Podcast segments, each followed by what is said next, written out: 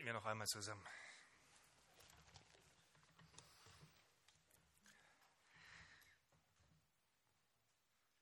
Erzählt unter den Nationen seine Herrlichkeit, unter den Völkern seine Wundertaten. Denn groß ist der Herr und sehr zu loben, furchtbar ist er über allen Göttern. Herr, das ist, was wir glauben und was wir bekennen,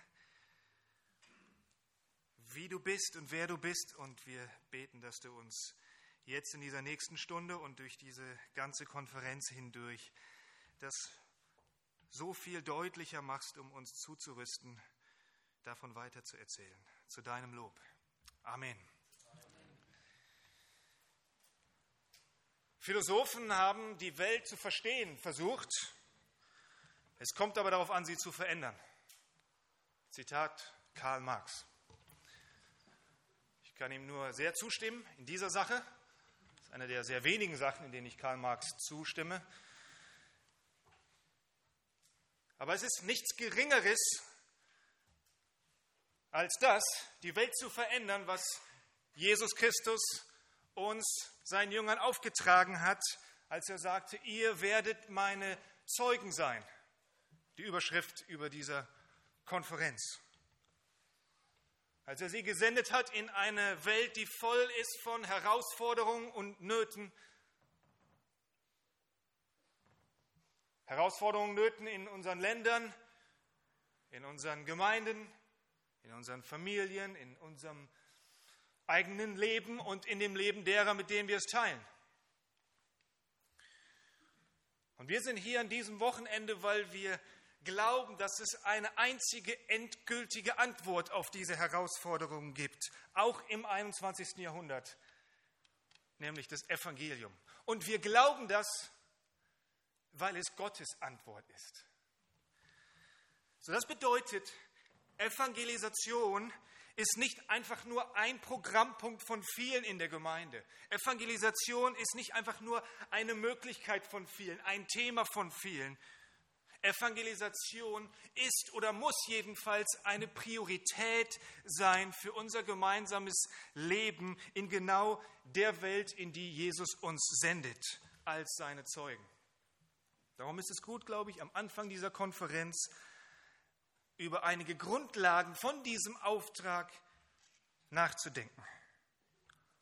Ich will das tun in drei Punkten mit uns. Die ersten beiden Punkte sind eher einleitend.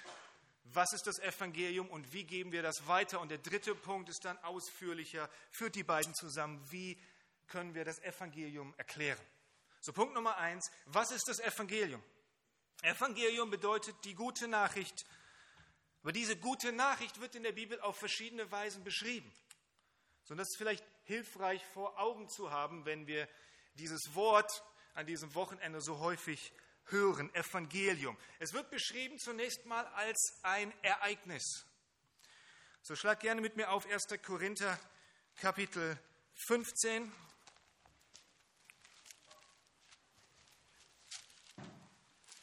Erster Korinther Kapitel 15. Hier schreibt Paulus, ich tue euch aber das Evangelium kund, das ich euch verkündigt habe. Und dann in Vers 3 definiert er dieses Evangelium, dass Christus von unsere, für unsere Sünden gestorben ist nach den Schriften und dass er begraben wurde und dass er auferweckt worden ist am dritten Tag nach den Schriften und dass er Kephas erschienen ist, dann den Zwölfen, danach erschien er mehr als 500 Brüdern auf einmal, danach Jakobus, dann den Aposteln und zuletzt kurz gesagt mir. So, die gute Nachricht ist eine Nachricht von einem historischen Ereignis, das vor 2000 Jahren stattgefunden hat und von vielen Menschen beobachtet und bezeugt worden ist. Jesus Christus lebte und wirkte in dieser Welt. Er starb mit Anfang von 30 Jahren am Kreuz. Er stand nach drei Tagen wieder auf aus seinem Grab und er begegnete nach seiner Auferstehung vielen Menschen. So, das Evangelium ist ein Ereignis. Aber die Botschaft des Evangeliums dreht sich nicht einfach nur um dieses historische Ereignis, das stattgefunden hat, sondern auch als zweites um ein Werk, das Werk, das Jesus vollbracht hat durch sein Leben, sein, sein Sterben und sein Auferstehen. Und verschiedene Abschnitte der Bibel beschreiben uns verschiedene Teile dieses Werkes. Zum Beispiel im Galaterbrief Kapitel 4. Lesen wir, was dieses Werk von Jesus Christus bewirkt hat. Galater 4, Vers 4. Als aber die Zeit erfüllt war, sandte Gott seinen Sohn, geboren von einer Frau, geboren unter dem Gesetz, damit er die loskaufte, die unter dem Gesetz waren. Damit wir, warum geschah das alles? Damit wir die Sohnschaft empfingen. Weil ihr aber Söhne seid, sandte Gott den Geist seines Sohnes in unsere Herzen, der da ruft, aber Vater. So ein Teil des Werkes, um das es in der Botschaft von Jesus Christus geht, ist, dass er uns zu Gottes Kindern gemacht hat. Und dann gibt es andere Teile, andere Dinge, die Christus bewirkt hat, an anderen Stellen beschrieben. Er hat die Macht des Todes besiegt, sodass wir für immer bei ihm leben können. Er hat dafür gesorgt, dass uns seine Gerechtigkeit angerechnet wird und so weiter. Also die Bibel zeigt uns viele einzelne Teile von dem Werk, das wir Evangelium nennen. Daran zeigt sich übrigens auch, dass das Evangelium nicht nur für Evangelisation wichtig ist. Alle Briefe des Neuen Testaments sind davon durchzogen, von Erklärungen, von Erinnerungen, von Beschreibungen dessen, was Jesus Christus für Sünder erwirkt hat.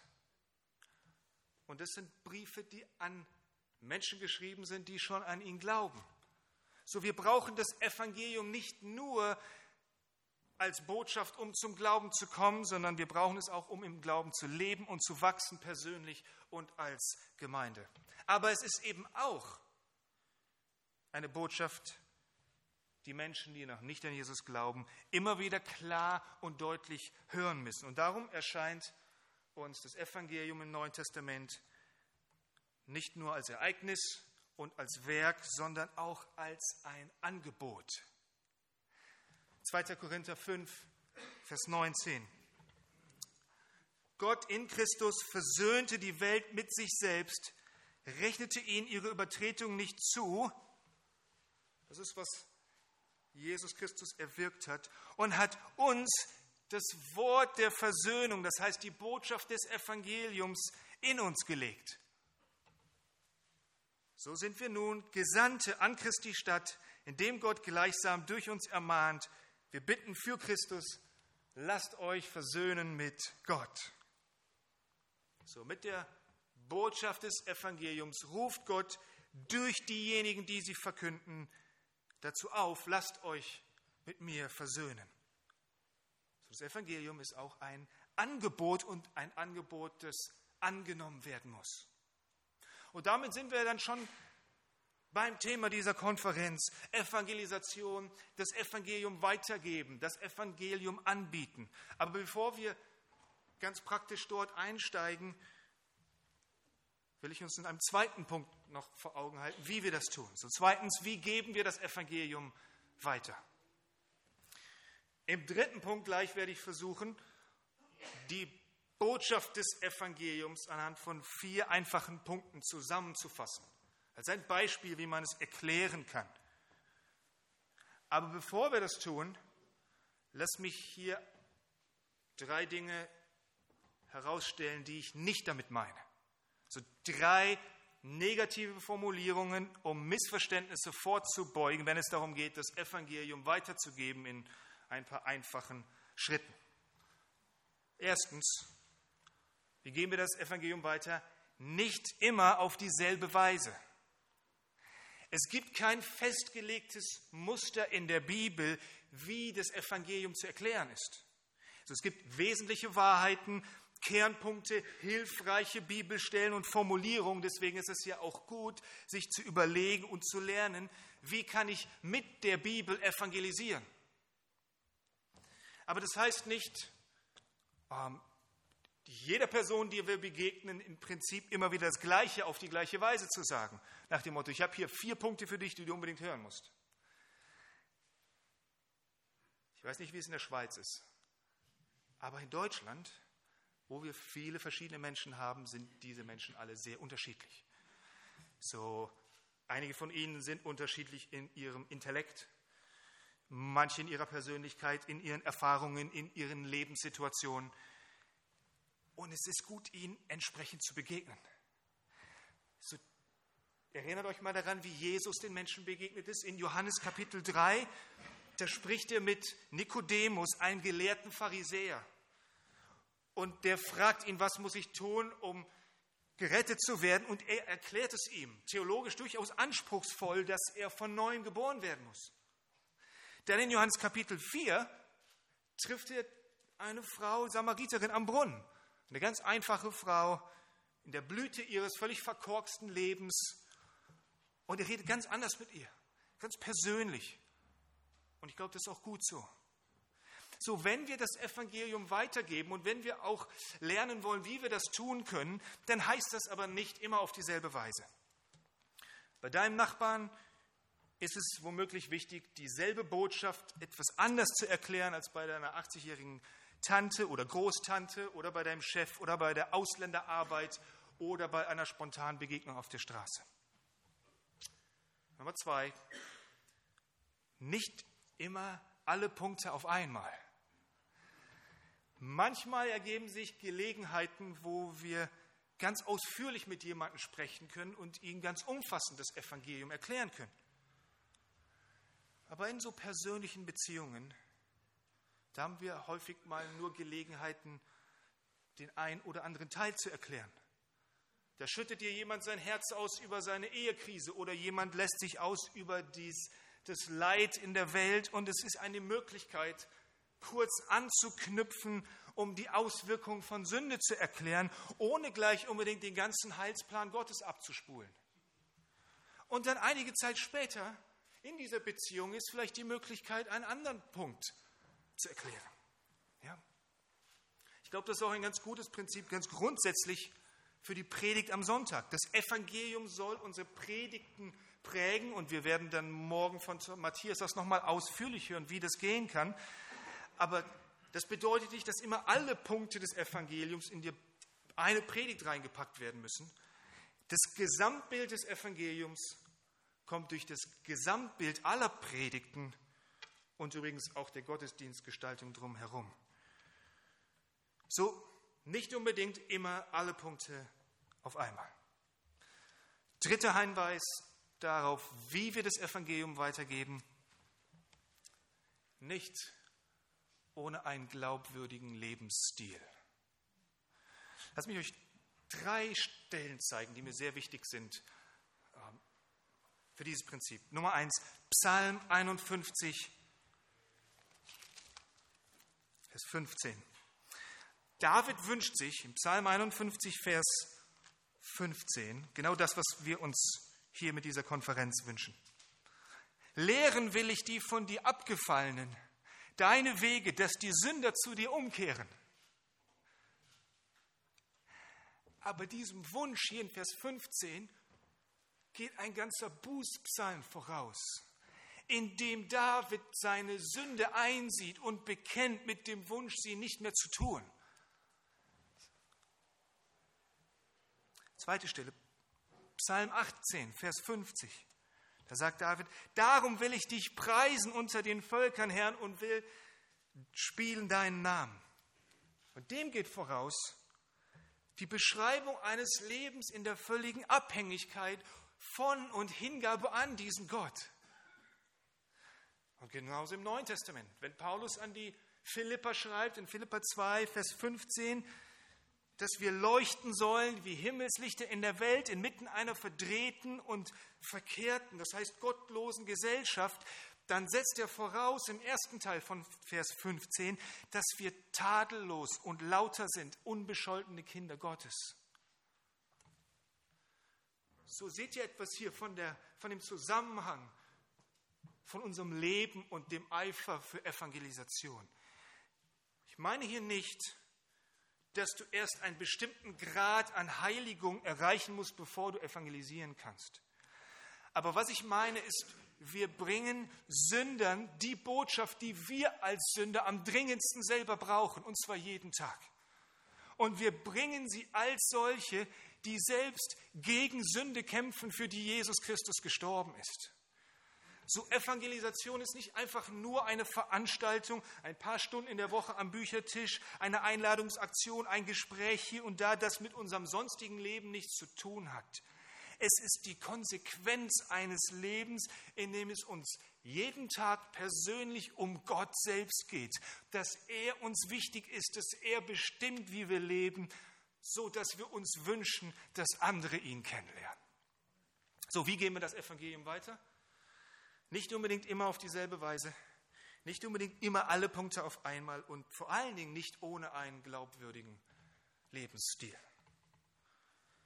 Das bringt mich zu unserem dritten und letzten, aber auch längsten Punkt. Wie erklären wir die Botschaft des Evangeliums? Also ich möchte uns vier Punkte nennen als ein Beispiel, als eine Möglichkeit, das Evangelium zu erklären. Vier Punkte, die wir benutzen als Gemeinde schon seit vielen Jahren in Taufkursen, in Mitgliedschaftskursen. Ich benutze die gerne im Rahmen von Predigten, Gesprächen und so weiter. Äh, und andere haben das in ähnlicher Weise oder auch in ganz anderer Weise getan. So, hier ein Beispiel, vier Punkte. Ich nenne sie euch vorab. Gott, Sünde, Christus, Glauben. Okay? Und es gibt verschiedene Möglichkeiten, das Evangelium auch mit diesen Punkten von verschiedenen Stellen der Bibel aus zu erklären. Und ich möchte es heute mit euch tun von einer zentralen Stelle der Bibel, Römer Kapitel 3. So schlagt gerne mit auf Römer Kapitel 3, aber werden wir uns von Römer 3 aus ab und zu mal kurz ähm, vorwärts und rückwärts bewegen. Und wir fangen gleich mit einer Vorwärtsbewegung an. Wenn wir zum ersten Punkt kommen, um den besser zu verstehen, gehen wir zu Römer 11. Römer 11 ist ein guter Startpunkt für unseren ersten Punkt als Ausgangspunkt für eine Erklärung des biblischen Evangeliums, nämlich Gott. Wenn wir das Evangelium erklären, ist ein gutes Prinzip, sich vor Augen zu halten, dann erklären wir zuallererst eine Botschaft über Gott. Gott schuf diese Welt und unser Leben in dieser Welt mit einem übergeordneten Ziel. Um 11 Vers 36 fasst das Ziel zusammen. Aus ihm, Gott, und durch ihn und zu ihm hin oder für ihn sind alle Dinge. Ihm sei die Herrlichkeit in Ewigkeit. Das übergeordnete Ziel, zu dem Gott diese Welt und dich und mich in dieser Welt geschaffen hat, ist, dass er dadurch verherrlicht wird. Jetzt, was bedeutet das? Gott zu verherrlichen. Oder wie andere Übersetzungen das ausdrücken, ihn zu ehren. Das bedeutet einfach gesagt, Gott großartig aussehen zu lassen.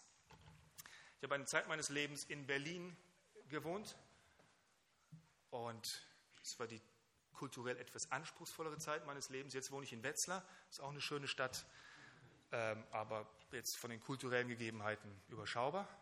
Insofern schön auch mal jetzt in Basel zu sein. In Berlin konnte ich das Wochenende oft dann im Zentrum verbringen und da gibt es die große Museumsinsel äh, und ich habe besonders das Nationalmuseum geliebt. Und in der, im Erdgeschoss, wenn man dort reinkommt, dann hängen dort zwei riesige Bilder von Adolf von Menzel. Und, und ich, ich sah diese Bilder und sie sind so riesig und enorm detailgenau gemalt. Szenen aus dem 19. Jahrhundert mindestens so gut gemalt, wie man sie mit dem iPhone fotografieren könnte. Aber im 19. Jahrhundert gab es ja noch kein iPhone. Und, und dann kommt einer von den Museumswärtern zu mir und fragt, nachdem ich da zehn Minuten fassungslos davor stand, ähm, und der Grund, warum ich fassungslos davor stand, ist, weil also meine Begabung zu malen ist mittlerweile schon von den ersten beiden meiner Kinder weit übertroffen worden. Und die, haben, die müssen zur Einschulung, müssen die solche Tests machen. Und dazu gehört auch zu malen bestimmte auch schon Gesichter und solche Dinge. Und ich bin so froh, dass ich diesen Test nicht mehr machen muss. Und dann stehe ich da vor Adolf Menzel und frage mich, wie das überhaupt möglich ist. Und da kommt dieser Museumswärter und fragt mich, wissen Sie überhaupt, was ich dir anschauen? Und ich sage, nicht so wirklich. Und dann erklärt er mir das Bild und zeigt mir auf dem Bild die Gesichter von Personen, die es wirklich gab. So, die sind genau so gemalt. Und ich kam aus dem Staunen nicht mehr raus. Und schaut, dieses Bild war ein Ausdruck von dieser unfassbaren Begabung von Adolf von Menzel, von der niemand jemals etwas mitbekommen hätte, wenn er nicht diese Bilder gemalt hätte, sodass Menschen heute tausendfach davor stehen können, darüber staunen und ihn loben dafür und denken, wow, das ist großartig. So bei Gott ist es im Prinzip so ähnlich, nur noch mal tausendmal größer. Gott ist unendlich begabt, unendlich schön, unendlich mächtig und bewundernswert. Anders gesagt, herrlich. Und er zeigt das darin, wie er diese Welt gemacht hat. So Gott hat uns in diese herrliche Welt gesetzt mit dem einen großen Sinn des Lebens. Wenn du dich immer mal gefragt hast, was der Sinn des Lebens? Hier kommt er zum Mitschreiben. Ihn wahrzunehmen, ihn kennenzulernen und vor lauter Freude und Staunen ihn anzubeten, das heißt großartig aussehen zu lassen, zu verherrlichen. Bloß, das geht offensichtlich nicht automatisch so. Wir stehen ja nicht jeden Morgen auf und denken an nichts anderes, als jetzt Gott zu verherrlichen. Und das führt uns vom ersten Punkt von Gott zu unserem zweiten Punkt, Sünde und, und damit zu unserer eigentlichen Stelle in Römer Kapitel 3 zurück. Römer 3, Vers 23 fasst unser Grundproblem als Menschen sehr prägnant zusammen. Alle Menschen haben gesündigt und erlangen nicht die Herrlichkeit Gottes. So merkt ihr den Bezug hier zu Römer 11, Vers 36 gerade eben. Das Ziel ist, Gott sei die Herrlichkeit und hier ist die Diagnose, wir haben das verfehlt. Jetzt, wenn wir das Evangelium erklären und Gott in seiner Herrlichkeit darstellen zuallererst und den Sinn unseres Lebens, ihn zu verherrlichen, dann haben wir auch die besten Voraussetzungen, um zu erklären, was Sünde ist. Sünde hier wird beschrieben als sie erlangen nicht die Herrlichkeit Gottes. Jetzt, was bedeutet das, die Herrlichkeit Gottes nicht zu erlangen? Ein Teil der Antwort finden wir am Anfang des Römerbriefs. So, jetzt gehen wir zurück. Kapitel 1. Und da wird es in Vers 20 folgendermaßen ausgedrückt. Römer 1, Vers 20 sein, das heißt Gottes unsichtbares Wesen, sowohl seine ewige Kraft als auch seine Göttlichkeit wird seit der Erschaffung der Welt in dem Gemachten wahrgenommen und geschaut, damit sie, die Menschen, ohne Entschuldigung seien, weil sie Gott kannten, ihn aber nicht als Gott verherrlichten. So, wir werden geboren und wir lernen zu denken und wir bemerken, wow, diese Welt steckt voller toller Dinge. Wolken, Wasserfälle, Sonnenuntergänge, wenn wir in der Schweiz leben, sogar Berge, größere Berge, Popcorn, Pizza Hawaii, niedliche kleine Chihuahuas, niedliche kleine Babys, niedliche kleine Smartphones. Und wir, wir merken ganz automatisch, das kommt nicht von uns selbst. Und anstatt zu sagen, wow, der das alles gemacht hat, ist einfach großartig. Gott, du bist herrlich. Statt das zu sagen, sagen wir was? Vers 25 in Kapitel 1. Zweiter Teil von diesem Vers. Sie bringen dem Geschöpf Verehrung und Dienst dar statt dem Schöpfer. So wir sagen, ich mag all diese Dinge, all die Dinge, die Gott gemacht hat, aber Gott selbst ist mir egal. Das ist ungefähr so, wie wenn ich zu meiner Frau sagen würde, Ich mag das Essen, das du kochst. Ich mag deinen Körper. Ich mag die Art, wie du unseren Haushalt organisierst. Aber du selbst bist mir eigentlich egal. Und das ist, was Menschen auf diesem Planeten millionenfach gegenüber Gott ausdrücken, Tag für Tag. Gott selbst ist mir egal. Nicht so wichtig. Das ist das, was die Bibel Sünde nennt. Und hier ist das Problem. Es ist eine Sache, das mit irgendjemandem zu machen. Es ist durchaus möglich, dass du nach dieser Konferenz zu mir kommst und sagst, hey, war, ähm, also die Bibelstellen, die du vorgelesen hast, waren hilfreich, aber du selber bist mir jetzt nicht so wichtig. Und das ist verständlich, denn ich bin nicht so wichtig. Und ist wahrscheinlich jetzt nicht der Beginn einer wunderbaren Freundschaft, aber ist in Ordnung. Ja? Ähm, aber zu behaupten, Gott ist nicht so wichtig. Gott ist nicht wirklich von Bedeutung. Das ist Majestätsbeleidigung. So, wenn du einen Polizisten beleidigst oder den Bundespräsidenten beleidigst, dann wiegt es mehr, als wenn du deinen Nachbarn beleidigst, weil der Ernst der Beleidigung zunimmt mit der Würde des Beleidigten. Und es gibt keine größere Würde in diesem Universum als die Würde von Gott. Und darum gibt es auch nichts Schlimmeres und nichts Unverschämteres, was ein Mensch tun kann, als aufzublicken über die riesigen Ozeane und die gigantischen Bergketten und in die unendlichen Galaxien hinein und dann zu sagen, ganz nett Gott, aber du bist mir trotzdem egal. Ich liebe dieses Leben, aber ich weiß besser, wie ich in dieser Welt glücklich werde.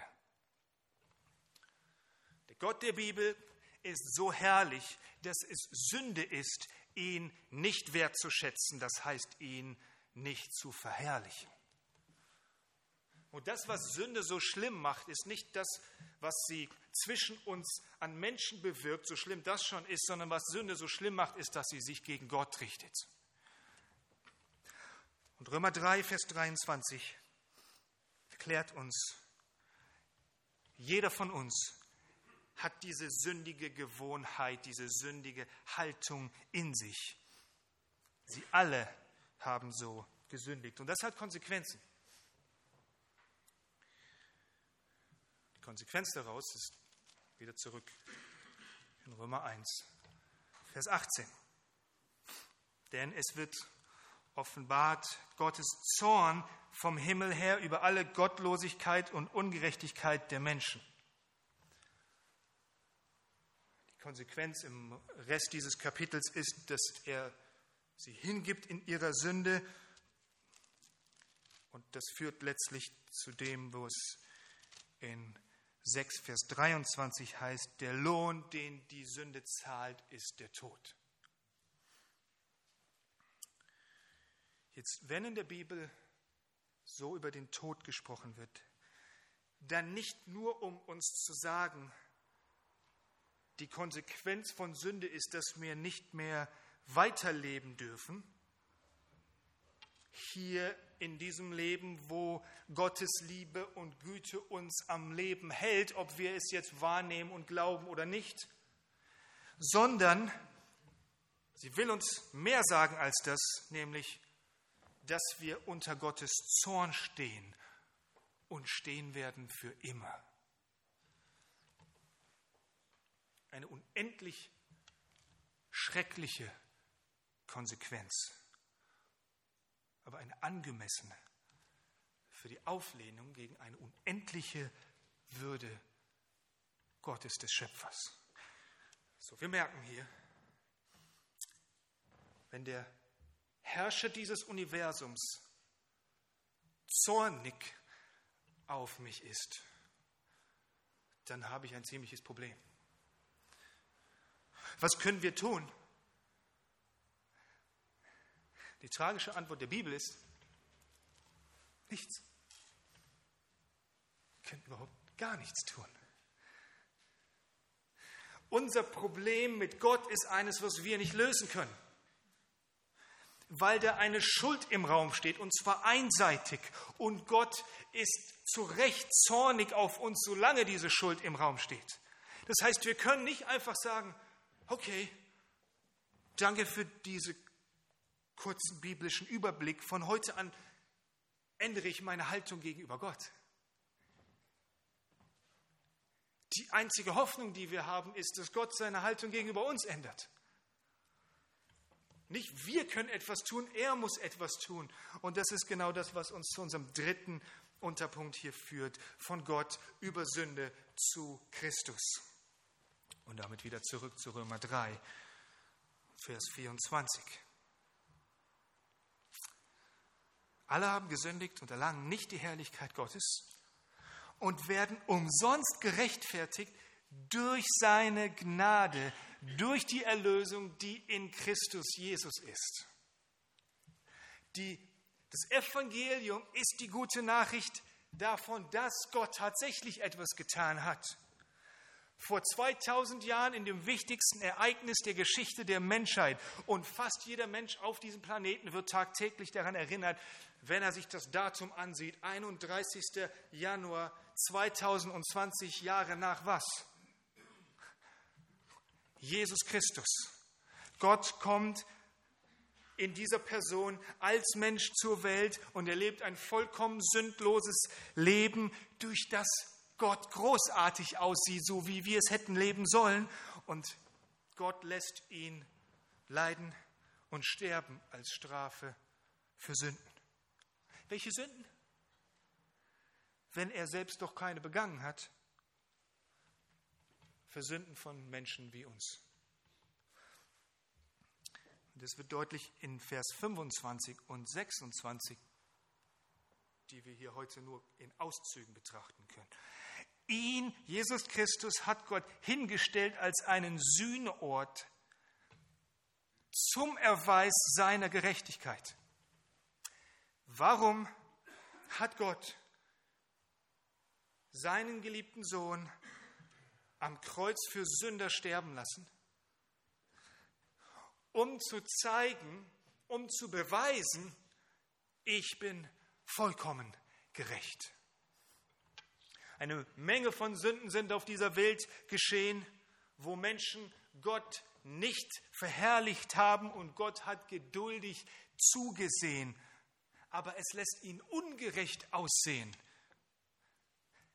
wenn er Sünden nicht bestraft. Es sieht so aus, als täte er nicht das, was eigentlich richtig ist. Also unrichtig, ungerecht.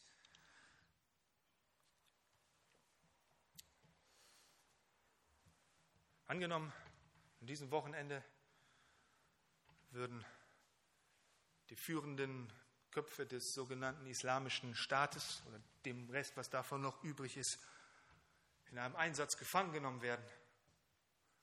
Und dann würden sie nächste Woche vor Gericht gestellt. Und dann werden in einem Prozess all ihre Gräueltaten aufgerollt und diskutiert. All die Hinrichtungen, all die Vergewaltigungen, all die Misshandlungen, die sie begangen haben. Und die Welt schaut zu bei diesen Nürnberger Prozessen des 21. Jahrhunderts. Und am Ende dieses Prozesses steht der Richter da und die angeklagten führenden Köpfe dieser Terrororganisation sitzen vor ihnen und vor den Kameras dieser Welt. Und er fragt sie, habt ihr noch irgendwas zu sagen? Und dann steht einer von ihnen als stellvertretender Sprecher auf und sagt, tut uns leid. Und der Richter antwortet, okay. Ihr könnt gehen. Macht es halt nicht wieder. Was stünde am nächsten Tag in der Zeitung? Das ist ungerecht. Dein Job als Richter ist für Recht zu sorgen. Und das, was wir wahrnehmen, wenn wir in diese Welt schauen, das, was die Menschen um uns herum wahrnehmen und empfinden, wenn sie in diese Welt schauen, das, was wir wahrnehmen, wenn wir ins ganze Alte Testament schauen, das ist, was diese beiden Verse hier diskutieren, ist, Gott ist ungerecht. Er richtet Sünde nicht. Wird zu sagen, Vers 25, auf die lange Bank geschoben. Aber es ist nicht angemessen, wenn der Gott des Universums einfach sagt, passt schon. Meine Heiligkeit, meine Weisheit, meine Gerechtigkeit, meine Herrlichkeit, all das, wodurch ihr überhaupt am Leben seid und gehalten seid, ist nicht so wichtig. Gott ist der Inbegriff, er ist die Definition von allem, was gut und was gerecht ist. Und der Wert von diesem Wesen Gottes wird dadurch deutlich, dass er Sünde nicht ungestraft lässt. Aber zugleich wird die Liebe Gottes dadurch deutlich, dass er alles dafür getan hat, damit der Sünder wie dich und mich nicht bestrafen muss, sondern Vers 24, durch seine Gnade von ihrer verdienten Strafe erlösen kann. Jetzt, was ist das, was er dafür getan hat? Vers 25 noch einmal, er hat Jesus Christus, seinen Sohn, öffentlich vor den Augen der Welt hingestellt als Sühneort. Das heißt, an Jesus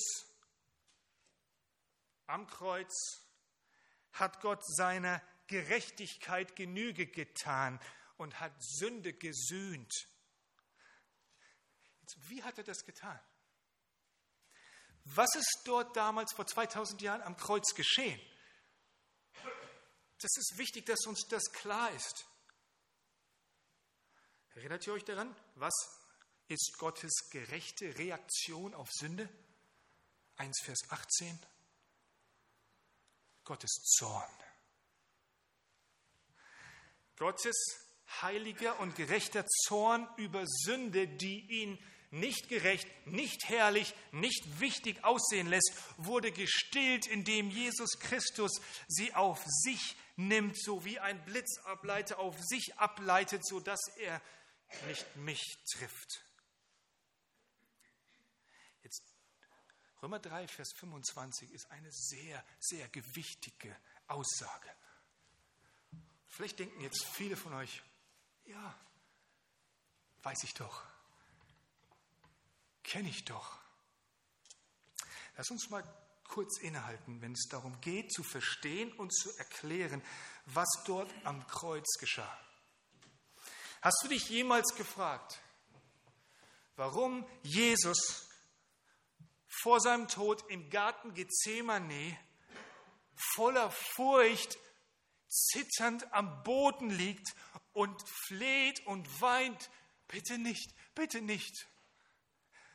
Und einige Kapitel später in der Apostelgeschichte Stephanus, sein Nachfolger, fest und zuversichtlich in den Himmel schaute, als er hingerichtet wird. Hast du dich jemals gefragt, warum Jesus am Kreuz ruft, mein Gott, mein Gott, warum hast du mich verlassen? Und hunderte, tausende Märtyrer in den Jahrhunderten nach ihm, in den römischen Arenen, auf den Scheiterhaufen der Reformation, in den Konzentrationslagern von Nordkorea, mutig, mit offenen Augen sich haben hinrichten lassen, singend lobpreisend in den Tod gegangen sind. Hast du dich jemals gefragt, was der Unterschied ist? Zwischen dem Tod von Jesus Christus und dem Tod all der Märtyrer nach ihm. Warum waren sie so heldenhaft und sieht Jesus aus wie ein Feigling?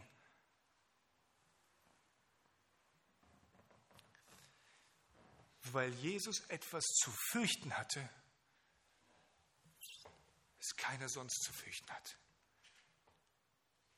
Den Zorn Gottes. So, wenn er sagt, als er da am Boden liegt, bitte Vater, nimm diesen Kelch von mir, dann weil er vor Augen hat, dass die Propheten im Alten Testament den Kelch oft als Symbol von Gottes Zorn über und, und Gericht über Sünde verwenden. Schaut, die körperlichen Leiden von Jesus am Kreuz sind nicht das Besondere. Viele andere haben Ähnliches erlitten nach ihm, vielleicht sogar körperlich Schlimmeres. Sie sind nicht die eigentliche Strafe, egal wie viele Filme das so darzustellen versuchen. Sie sind nur der äußerliche wahrnehmbare Ausdruck dieser Strafe. Gott bestraft Menschen nicht für ihre Sünde, indem er sie körperlich leiden und sterben lässt, sondern indem er seiner Geduld ein Ende setzt und sich von ihnen abwendet und sie spüren lässt, dass er, der Herrscher dieses Universums, zornig auf sie ist. Das schrecklichste Ereignis, was sich je auf diesem Planeten zugetragen hat, war, als Gott, der Inbegriff von Liebe und Schönheit, seinen Sohn, sein von Ewigkeiten geliebtes Gegenüber, seinen Zorn hat spüren lassen. So, wenn mein Vater mich schlagen würde, was er nicht tut, dann wäre das schmerzhaft. Aber es wäre so viel schmerzhafter, wenn er mich verlassen würde, wenn er mich spüren lassen würde, ich liebe dich nicht mehr. Ich empfinde sogar Abscheu, wenn ich an dich denke und wenn ich dich sehe.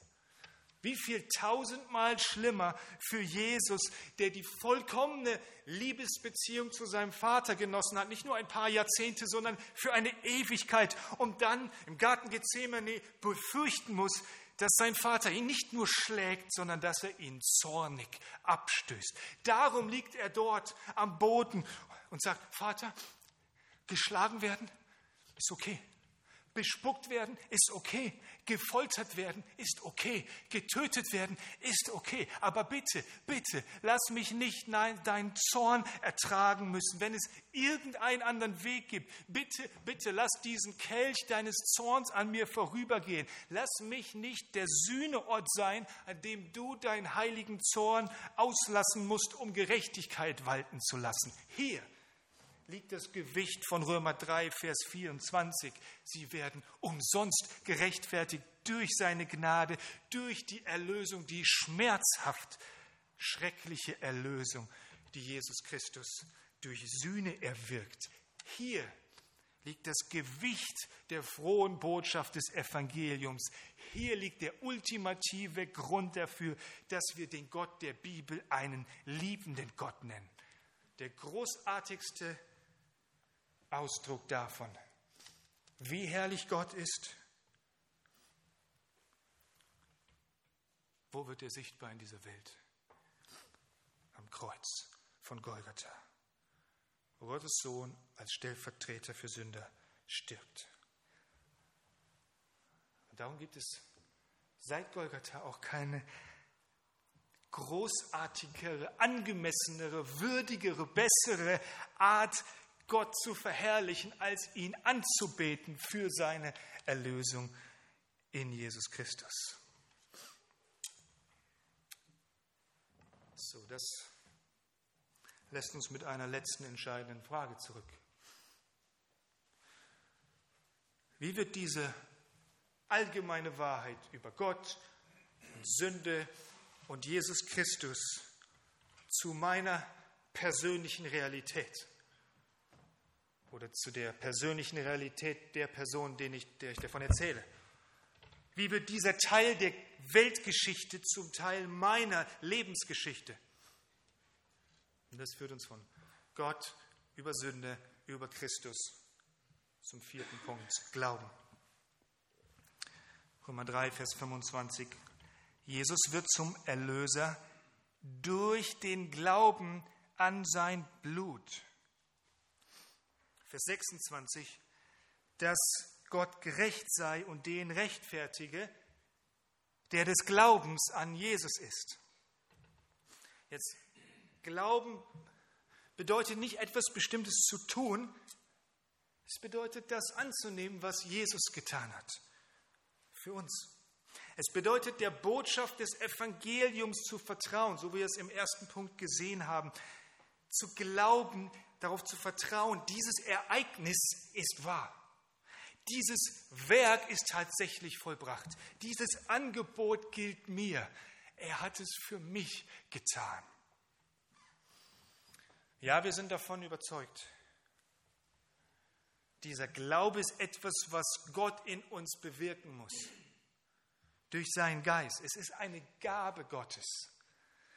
Aber Geschwister, es ist dennoch gleichzeitig unsere Aufgabe, das Evangelium anzubieten und zu diesem Glauben aufzurufen. Es ist unsere Berufung, mit Leidenschaft für diesen Glauben zu werben, darum zu ringen, sich immer wieder neu zu fragen, wie können wir in unserer Zeit, in unserer Situation, an unserem Ort, wo wir leben, wo wir als Gemeinde zusammenwirken, diese Botschaft des Evangeliums von Gott, von Sünde, von Jesus Christus so biblisch wie möglich, so verständlich wie möglich, so deutlich wie möglich, so persönlich wie möglich, so ansprechend wie möglich erklären, verkündigen, aufrufen, daran sie zu glauben. So dass Menschen zu ihrer eigentlichen Bestimmung ihres Lebens finden. Zu Gott.